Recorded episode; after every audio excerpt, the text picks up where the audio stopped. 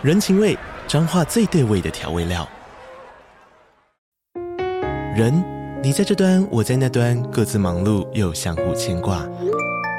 情，街角的吵杂声传递温暖与思念。味，是从每一个转角飘出的乡愁。这里是彰化县政府 Podcast 节目《彰化早咖》，我是主持人内克。从彰化大小事各具特色到旅游攻略，透过轻松有趣的访谈，带着大家走进最在地的早咖。准备好了吗？彰化的故事，我们说给你听。以上为彰化县政府广告。Hello，大家好，欢迎收听用听的 F1。这集是蛮临时的一集，因为今天发生了两件大新闻哦。那我们先来聊聊第一件新闻，第一个事件。第一个事情呢是 F1 官方 FOM 正式的发出了声明，拒绝了哈，是拒绝了 Andretti 来加入 F1，在二零二五年成为第十一支车队的这个申请哦。就是简单说，申请驳回。那当然，他们的声明之中呢，有一些重点，我这边先跟大家来讲一下。那原文啊，原文是说，重点这边有一段是说，Our assessment process has established that the presence of the N11 team would not, on its own, provide value to the championship. The most significant way in which a new entrant would bring value is by being competitive. We do not believe that the applicant would be a competitive participant. 好，这段的重点呢是在讲说他们有进行了一些审核，然后这个审核呢，他们认为呢，如果要成为第十一支车队。 这个申请人呢，这个申请的这个申请人需要，呃，如果要为 F1 带来最大的一个价值呢，是要非常的有竞争力的一支车队。然后他们官方这边认为呢，We do not believe，他们不不认为 Andretti 是一个有竞争力的一个车队哦。这个是他们在这段话里面所讲的。好，那再来呢，下面又有另外一段呢，继续去。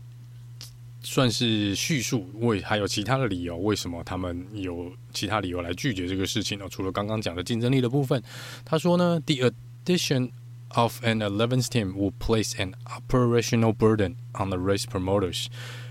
will subject some of them to significant cost, and will reduce the technical, operational, and commercial spaces of other competitors。这段话是讲呢。 在如果第十一支车队加入的话呢，会造成一些经营营运上的一些负担哦。对于一些主办单位来说，因为他们必须要提供，比如说更多在维修区要提供两个车库，多两个车库出来。然后他说，在不管在技术层面、在经营层面，或是在于这个呃，算是经济层面，都会造成其他竞争对手，或是造成主办单位的。负担，尤其是主办单位可能会因此增加相当庞大的一个费用。好，然后再来呢，他们又来讲了，就说呢，嗯，We were not able to identify any material expected positive effect on CRH financial results as a key indicator of the pure commercial value of the championship。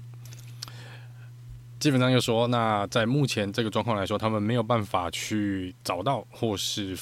嗯。判断有任何的一个这个新的车队能够带来任何正面的一个经济上的一个价值，哦，经济上的价值带来为 F1 赛事啊整体来说带来一个正面的价值。好，那这是基本上在声明稿这边讲的大概他们为什么拒绝了 Andrea？。好，那这个我们等下再来聊更深入的聊这个部分。然后最后呢，他们在下面其实有讲哦，他们还是有说他们并没有完全封杀 Andrea，，就是我们现在没有办法啊，我们没有办法让你来二零二五，没办法让你进来比赛，但我觉得二零二八是一个很好的一个机会哦哈，所以呢，他在这边呢，官方这边有提到，We would look differently on an application for the entry of a team into the 2028 championship with a GM power unit. Either as a GM works teams or as a GM customer team designing all allowable components in house，In this case, there will be an additional factors to consider in respect of the value that the applicant will bring to the championship, in particular in respect of bringing a prestigious new OEM to the sports S&PU supplier。那这一段呢，主要讲的就是说呢，如果哦，在二零二八年呢，他们这个新的这个，如果接下来你还要再做一个申请哦，如果接下来呢，在二零二八申请二零二八这个赛季，如果 GM 就是 General Motors 通用汽车，可是这个申请人跟 GM 真的是一起合作，可以带来 GM 来当做一个引擎供应商的话，这对于整个申请的一个价值来说呢，会是大大的加分哦。好，所以在这个部分呢，他们认为其中一个原因是你现在没有带来一个新的引擎供应商，就他们认为可能你可以把它解读成。申请者就想要加入 F1 的这个车队呢，必须要搭配一个新的引擎供应商。好，你不能从现有的来选了哈，因为这个可能是大会这边或者是官方这边呃比较希望呢，还有更多的引擎供应商来加入 F1 哦。好，那这是大概官方的一个声明了哈。那就我们先来解读第一个部分哦。我们等一下再来聊 Andretti 的一个反击。然后，首先第一个是。你讲到竞争力的部分，我想这个应该，我个人是比较不认同这句话。我觉得这一段某种程度来说，如果我是 Andretti，我可能会觉得有一点点羞辱人，真的有点羞辱人。因为以 Andretti 的一个名声，跟他所经营的品牌形象，还有他在赛车界所做出的成绩以及贡献，他绝对不是一个没有竞争力的。你要说公司也好，团队也好，企业也好。他们有比赛过大大小小的比赛，主要管理者甚至还参与过 F1。这个创办人曾经还是比过 F1，当过 F1 车手。那你要他们有自己的研发团队、自己的技术人员、自己的很多种不同赛车的比赛的一个车队，所以你不管是站在技术面的角度、研发面的角度，跟经营者的一个角度。他们都算是在赛车界相当相当成功的一个例子，这就是为什么你如果要拿竞争力来去讲，说他竞争力不够的话，那我真的不得不问，那请问现在的 has 车队跟 saber 车队竞争力是在哪里？至少 Andretti 还有自己的研发中心，Has 在干嘛？我们刚我们。前一两礼拜在讨论 Has，我们聊过。你如果论投资，我们讲的是投资在赛车界哦，不管是精神力也好，或者是实际投入的金额均 Has 真的不到 Andretti 的那么一点，那么一个毛。坦白说，Andretti 是有相当，你可以说他就是赛车世家起来了。Gene Haas 不是 Has 车队，不是他老板，不是。哦，这个你要讲竞争力，要讲对赛车界的贡献。Andretti 这个品牌这个名字响亮亮的，当然，官方的其实声明稿里面是有提到说，的确有蛮多粉丝认为，然后蛮多人认为这个是一个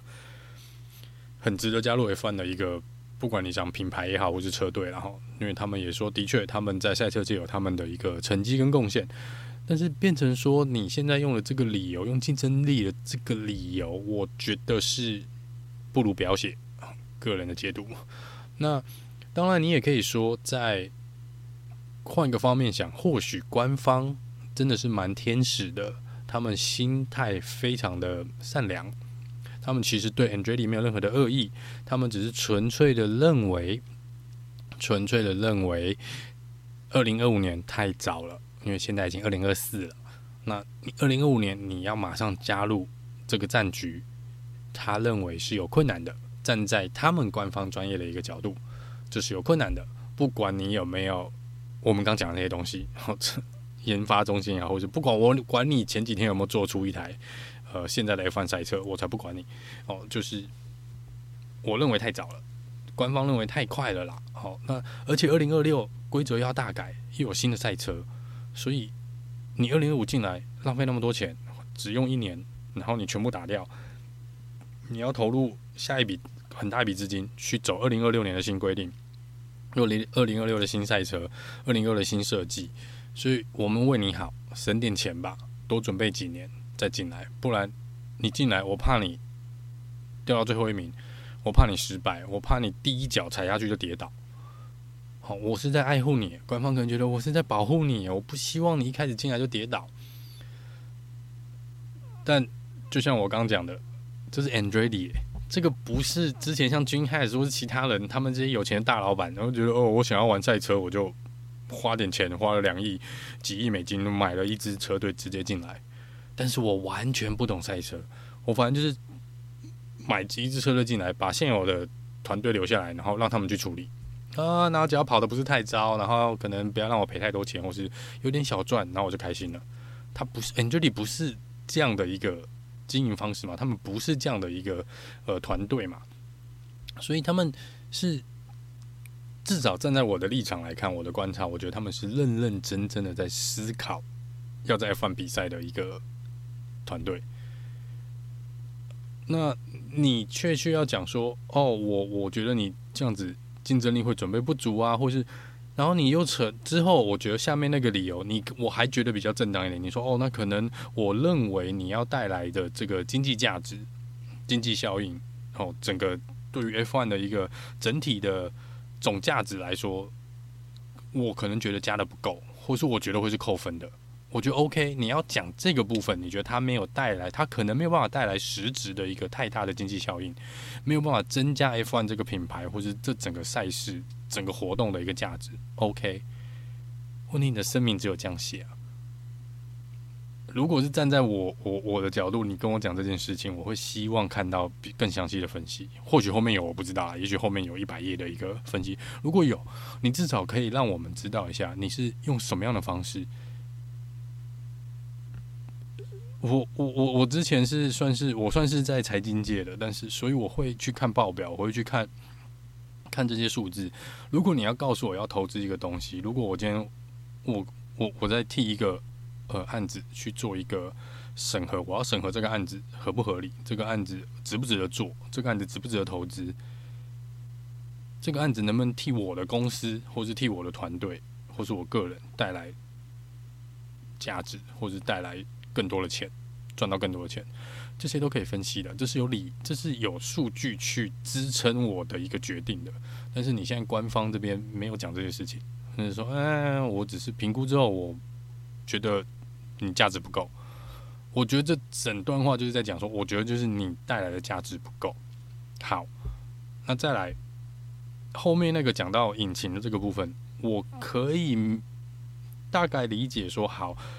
也许它有一个评分表，但是你现在官方也没讲嘛。如果这评分表上面有说，哦，这个呃，你要有自己的团队，你要有自己的研发中心，研发中心十分，自己的团队是五分。那如果引擎供应商占六十分，然后你没有，你只有口头上跟我说你跟通用汽车合作，跟 GM 合作，但是 GM 对外表示跟对我 F1 这边表示说，我要到二零二八年才有办法创造出一台 F1 的引擎，所以在这边六十分就没有，我就是零分。好，所以你没有过。我觉得 OK，拿出这个评分表给大家看。但是看听起来 Andrei 的回应是，这不是就不是这样嘛？你当时没有讲说一定要，因为现在官方好像讲说，哦，这是绑在一起的啊。你 Andretti 来申请没有错啊，但是你 Andretti 必须要 A 加 B 哦，然后这个 B 是 GM，然后或是另外一个引擎供应商，然后他马上二零二五年应该就要能够当引擎供应商，不，你这个。所以 Andretti 才会生气啊！我们等下会聊聊 Andretti 的反应，所以我才说你这个东西你也没如果没有讲清楚，然后如果在申请人这边走了所有的程序，然后最后你跟他说哎没有，然后用这种理由竞争力这种理由或是一个引擎开发他没有没有能力开发引擎的这个理由，我觉得有一点点你要人家吞也比较难吞得下去了哈。站在我一个车迷的角度，我会觉得你没有办法说服我，你到底。是为什么？因为这理由听起来都不是理由。那真正的理由是什么？是不是说到底还是钱？因为你一直在你的声明稿里面讲说 value value value 价值价值价值，这个价值到底是什么？F1 品牌的形象吗？这个广告价值吗？还是你认为我加了第十一支车队，你有一个预估表，说哦，我认为我的费用会增加，比如说百分之二十，但是我的收入只会增加百分之十，所以这样子我们做简单的数学计算，这样做我是亏钱的。第十一支车队进来，反而让我的收入变少，让我的获利变少。OK 啊，举出一个例子来算给大家看。问题现在没有啊，而且坦白说，以 Andrea 这个品牌。我相信应该蛮多人会觉得，它其实带给 F1 的形象价值这些是会远远高于现在的。我觉得啦齁，甚至于你拿 Andretti 去换掉 Haas，我觉得 F1 现在价值都会比较高。好，那到底真正的理由说穿了，我觉得就还是钱嘛，摆不平嘛。那我不知道钱这个东西到底是。就是你要讲到钱，你也说到底，你也要你要说服大家，你要想办法给一个东西，而不是说哦，我只是觉得你带来的不够，然后会造成很大的困扰。那刚刚说我会造成主办单位的一个负担，好，因为费用要增加。但坦白说，以目前大部分的赛道来说，本来就已经有足够的车库让第十一支车队进驻。以往 F1 本来也是超过十支车队啊，最多有十三还十四支车队，是不是？我记得我当时看的时候，至少十三支车队吧，那是二十六台车诶、欸。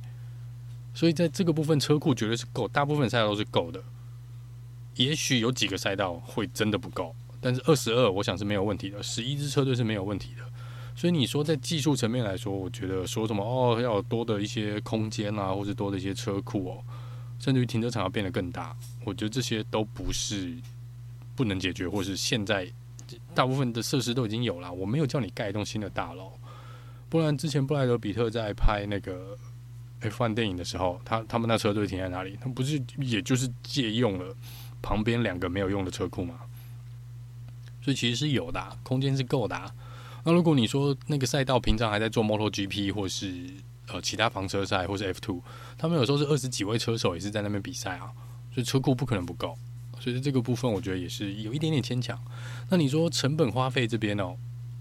应该是说人力的部分可能需要增加了，因为工作人员当然多两个车库，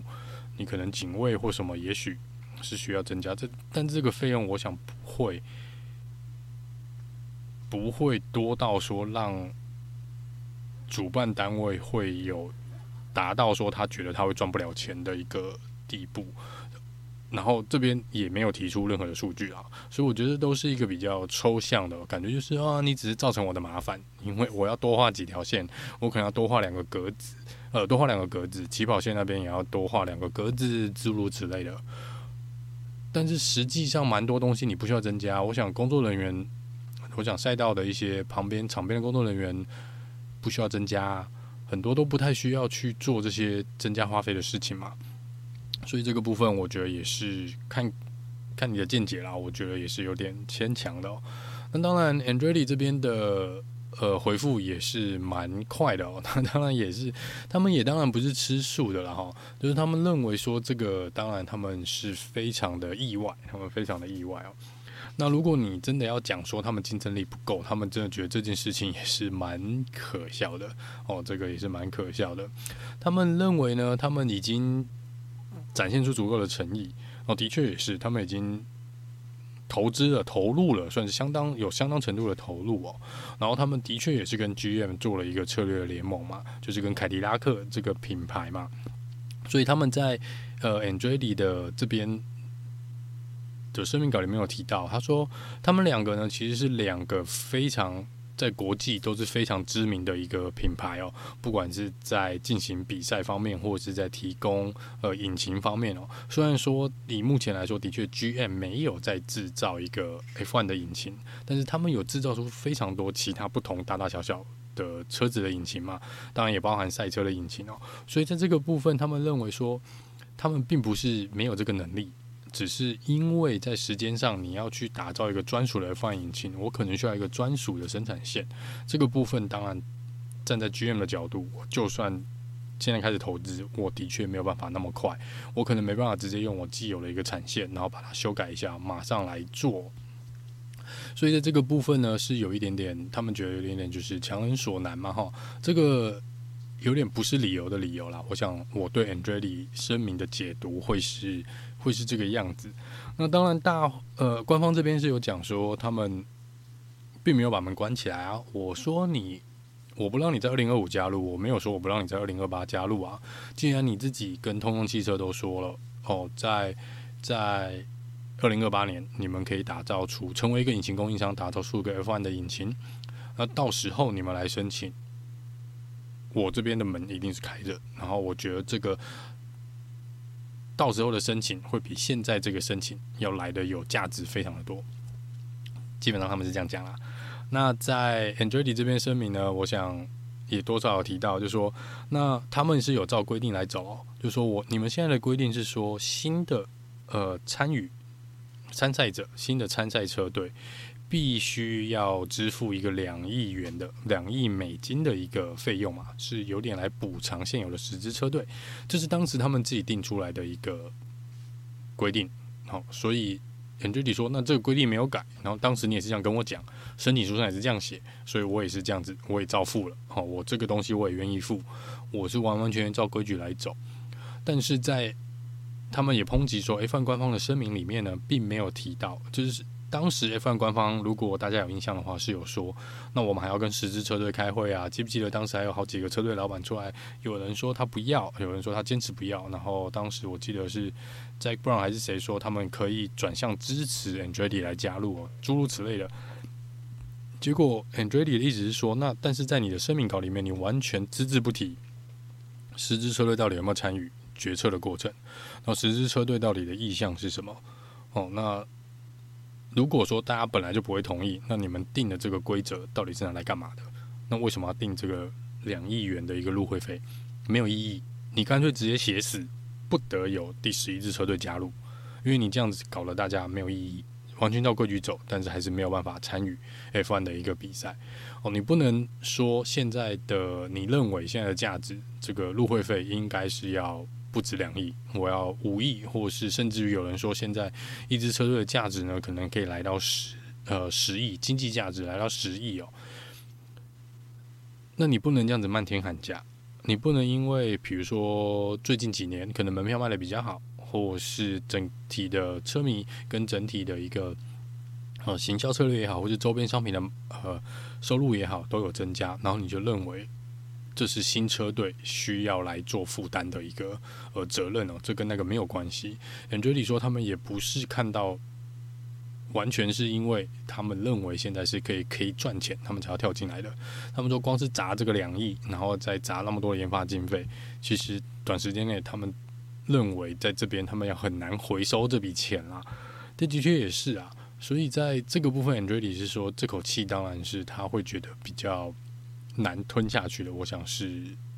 完全可以理解的，完全可以理解的。那接下来下一步要怎么走呢？Andrej 这边是有可能啦，去走一个法律的途径哦，看看是不是这是有一点类似呃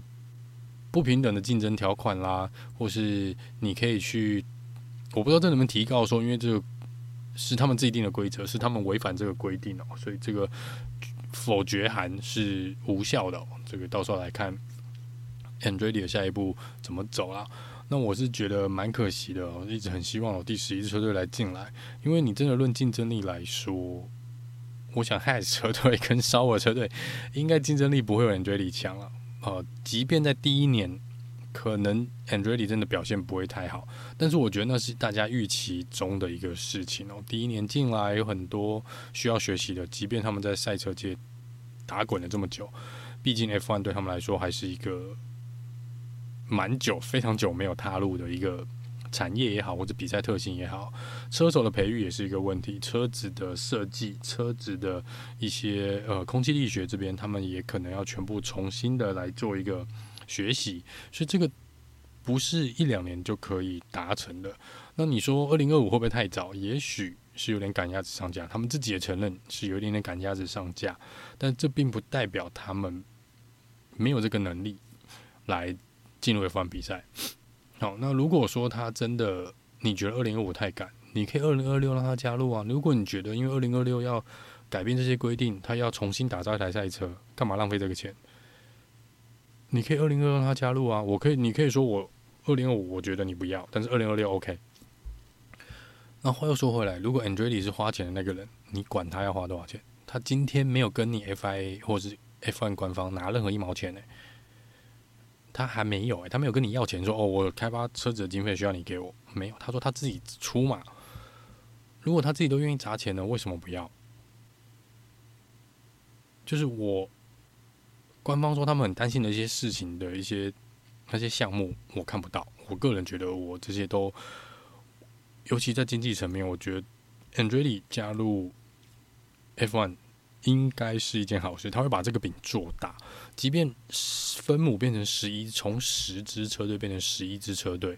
我觉得整体的总奖金哦，整个总卖票跟整个周边整个带来的经济效应会成长得更大，而不是只局限于原本十支车队所分配到的那一块饼，会这可以做得更大哦。我真心觉得这个会做得更大，所以你说经济层面的考量，我觉得 Andretti 加入绝对价值是正面的，而且是。我觉得大家可以分得更多，简单讲就是这样。好，Andretti 的加入，然后比赛可以应该可以更好看。我也有信心啊，我个人有信心。虽然我不知道未来会不会被打脸，如果他真的加入的话，但是我我对他们有一些蛮蛮强烈的信心啊，就他们不会最后一名，应该不是来闹的哦，应该不是来闹的哦，这个是。对于这件事情的一些看法，我觉得就是蛮可惜的啦，真的。本来希望官方这边是可以同意哦，是可以同意，呃，但是看起来我们以目前的态势来看呢，可能就是要等到二零二八年哦才会最快可能才有第十一支车队加入，不知道。好，接下来看怎么走，但是蛮可惜的，但是蛮可惜的。我觉得这个啊，还是好希望 Andretti 可以加入哦。好，那这是第一件事情啊。第二件事情呢，就比 a n d r e a 的事情更大，应该会完全盖过 a n d r e a 的事情啊。今天，呃，在下午的时候，我已经快要下班了嘛。我记得那时候应该是下班时间了，然后就看到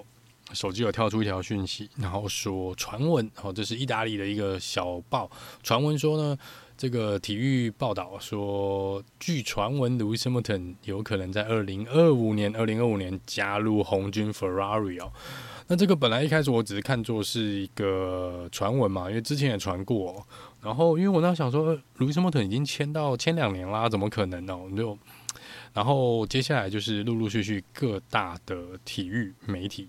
体育频道都开始报道这件事情。但是一开始大家的用字都是说，据传闻他们是在进行合约的谈判，但是还没有签下任何的字，但是有合理性的推论，然后跟怀疑。路易斯·莫特应该会跳到红军这边，然后就开始有一些德国啦、西班牙跟意大利都开始有一些资深的记者跳出来说，其实路易斯·莫特签的合约呢，应该是一个呃选择权的一个合约，所以并不是实际两年哦，就是可能二零二五年是一个选择权哦。那路易斯·莫特是有权利决定说他不要留在红军的，他是可以使用选择权离开这呃。他是有权利选择红军的，他是有选择权离开 Mercedes 的，所以在这个部分呢，是当时的报道开始有这些消息的报道。那本来只是因为一个意大利资深记者，好像西班牙资深记者讲这件事情，然后开始越来越多。这些在 F1 业界比较也知名的记者、大咖的记者开始加入讲这件事情，说的确他们都有听到风声，开在谈这件事情哦。然后呃，红军这边呢，跟 Mercedes 这边完完全全闭嘴，就是完完全全封闭了，不接受访问，不做任何的回应哦。然后我们看到这个呃，Mercedes 这边内部。有消息透露说，Toto Wolff 要召开紧急的会议，这个大概都是在我们的晚餐时间开始发生的事情。然后我们也看到红军的股票就开始往上涨，真的是直接在大概他们当地时间中午的时间就直接往上跳哦，那个跳了十几趴吧。那在这个部分呢，就是开始陆陆续续各大媒体报道，就是越传的话，就越来越大的媒体来报道，你就会只觉得这是越来越真实的一个情况哦。那我这边。个人是等到我我的我自己啦，我我自己个人看 F1 的一些八卦或是一些新闻的一个指标，我会去专注比较花比较多的时间看看 Sky Sports，就是这个欧洲蛮大这个 Sky Sports，他们什么时候做报道？当然，像什么 Racing Net 啊，或是什么呃 Auto Racing 这些呃网络比较知名的一些呃 F1 的新闻新闻媒体哦，当然也是他们都比 Sky Sport 要早报道这件事情。但是我一直在等 Sky Sport，因为他们。站在，我觉得他们在某种程度上，在消息，他们不会随随便便放这些新闻。如果他们放出来，大概八九不离十哦。所以我其实是在等他们，呃，做一个类官宣的一个动作。然后当时是已经有人跑去他们的脸书去问这个问题，但是 Sky Sport 当时是没有做任何的回应哦。直到他们大概也是他们大概时间中午吧，英国的中午时间，就忽然间丢了一个插播，然后是现场直播的插播新闻报道。讲这件事情哦，那到当时呢，就我大概就觉得这应该是知道八十七趴，百分之八十七是大概确定了。然后又有西班牙的媒体，呃，跟德国的媒体呢，特别的报道说，Toto Wolf 已经召开了紧急会议，然后预计会在。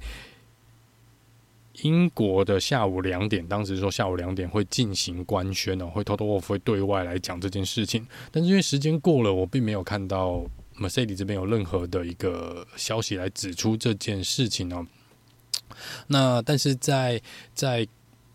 大概台湾时间应该是十点多的时候，Sky Sport 这边呢有更进一步的报道，他们站在了 Mercedes 工厂的外面哦，然后说 Toto Wolff 正在里面开会，然后他说其实已经这个会议呢就是来告知所有的工厂的员工跟技术人员呢，就是 Louis Hamilton 要离开 Mercedes 了哦，这个部分是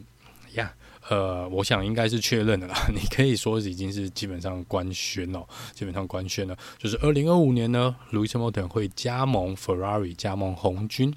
好，这是目前算是今天最重量级的一个新闻哦。这我应该完全盖掉了早上 Andretti 的时间，然后看起来明天 Has 的新车发表会大概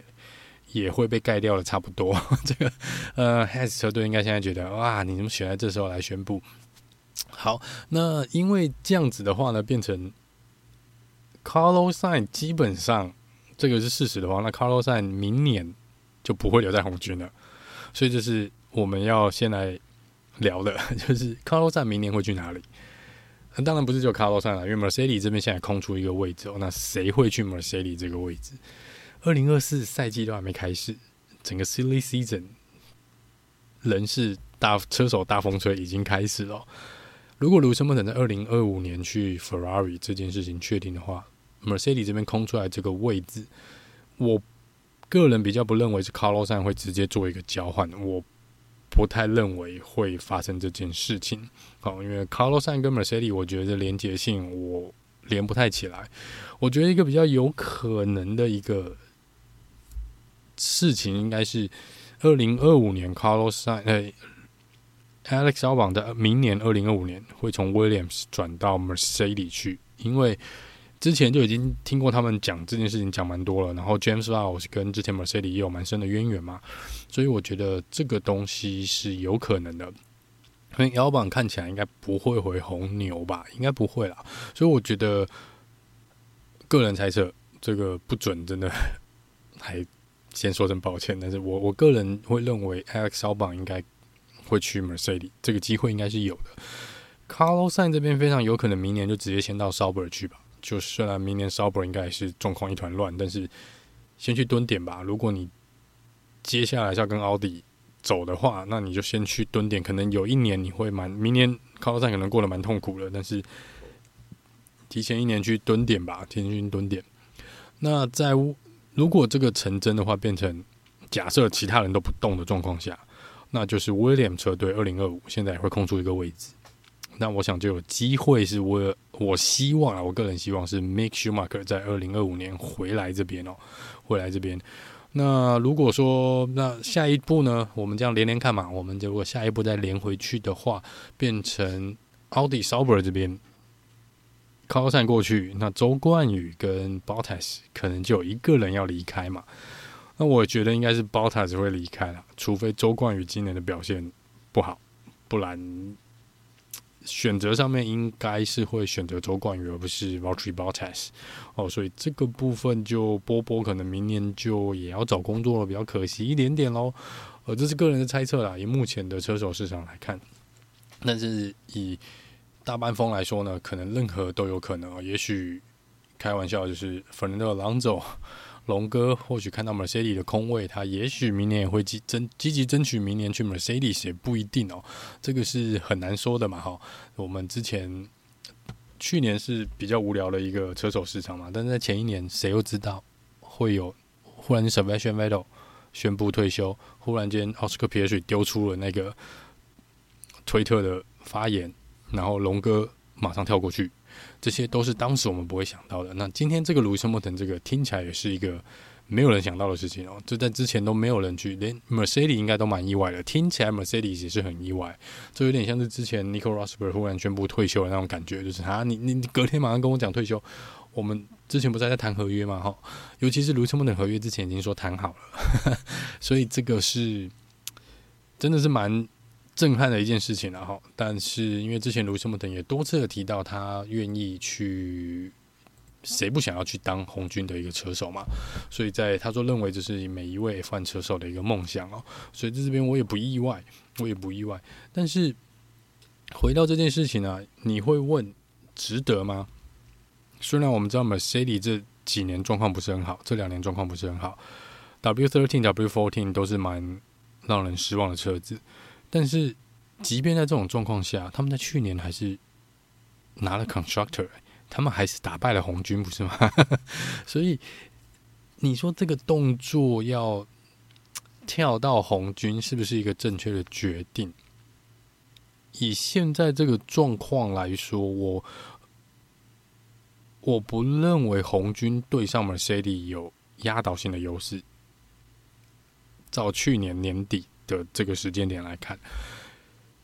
那我相信 Mercedes，因为 Mercedes 一直都在进步，他们也很想赢嘛，所以我不认为 W15 会是一台不好的赛车。我不知道，好，那 Lewis Hamilton 可能知道一些什么，我不确定，他可能他一定知道比我们多，针对 W15 的部分。但是以红军的车子跟 Mercedes 的车子来讲的话，在我个人的判定上面。解读上面的观察啦，我会觉得两边是差不多的，差不多的。所以你说换过去有没有办法去挑战红牛的王者地位？呃，我觉得还是没那么容易。但也许明年，因为今年我想是这样啊，但明年我真的不知道。明年这个距离可能又更短一点点。我相信今年对于。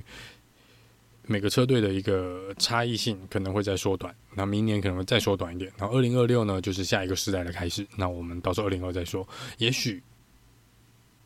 路易斯·莫腾认为红军这边有比较多的成长空间，或是有比较多的一个未来性。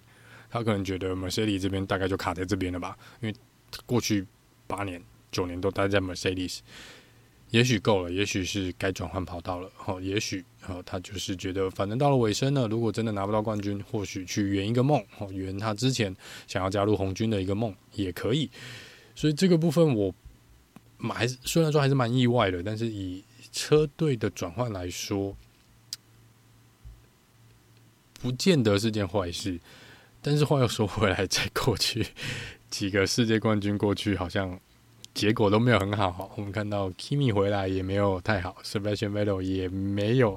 然后 Fernando Alonso 当时也没有，然后现在乐乐这几年过得也没有那么的顺利，所以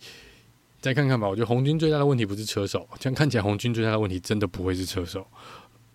然后车子好像还可以，那就是策略组了。我不知道 Lewis Hamilton，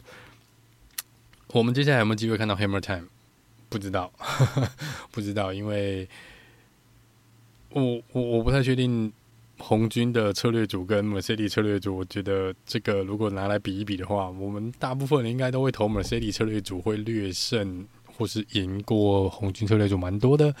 就是看 Lewis Hamilton 哦，这接下来或许他可以为红军这边带来不少的改变，也不一定啦。但是的确，这个新闻是蛮震撼的哦。那看起来应该八九不离十的，Lewis Hamilton。那我们就等待官宣的那一刻吧。看起来就会在二零二五年呢来去加入红军哦。路易斯·莫特会穿上红色的赛车服哦，这个真的是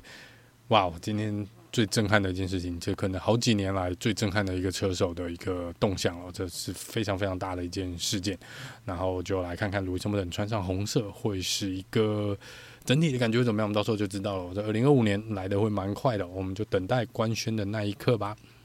好，那以上就是这集蛮临时的听的 F1，那我们就下次见喽，拜拜。